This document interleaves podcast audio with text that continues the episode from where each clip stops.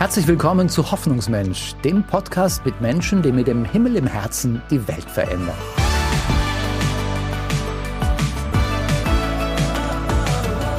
Mich hat man in Afghanistan einmal angesprengt. Da hat einer versucht, mich umzubringen. Da ging es auch gezielt um meine Person. Und dann stellen sie plötzlich fest, sie können mit ihrer eigenen Frau nicht mehr reden. Wenn irgendwas Gefährliches wäre, gehe ich in ein Bordell rein und man kennt sich und dann ist man wieder geschützt. Es war das erste Mal in meinem Leben, dass ich sehe, dass mein Vater weint. Und dann er sagte zu mir, du bist nicht mehr mein Sohn. Hoffnungsmenschen zu Gast bei Steffen Kern. Mal leicht, mal tiefsinnig. Immer ehrlich und echt.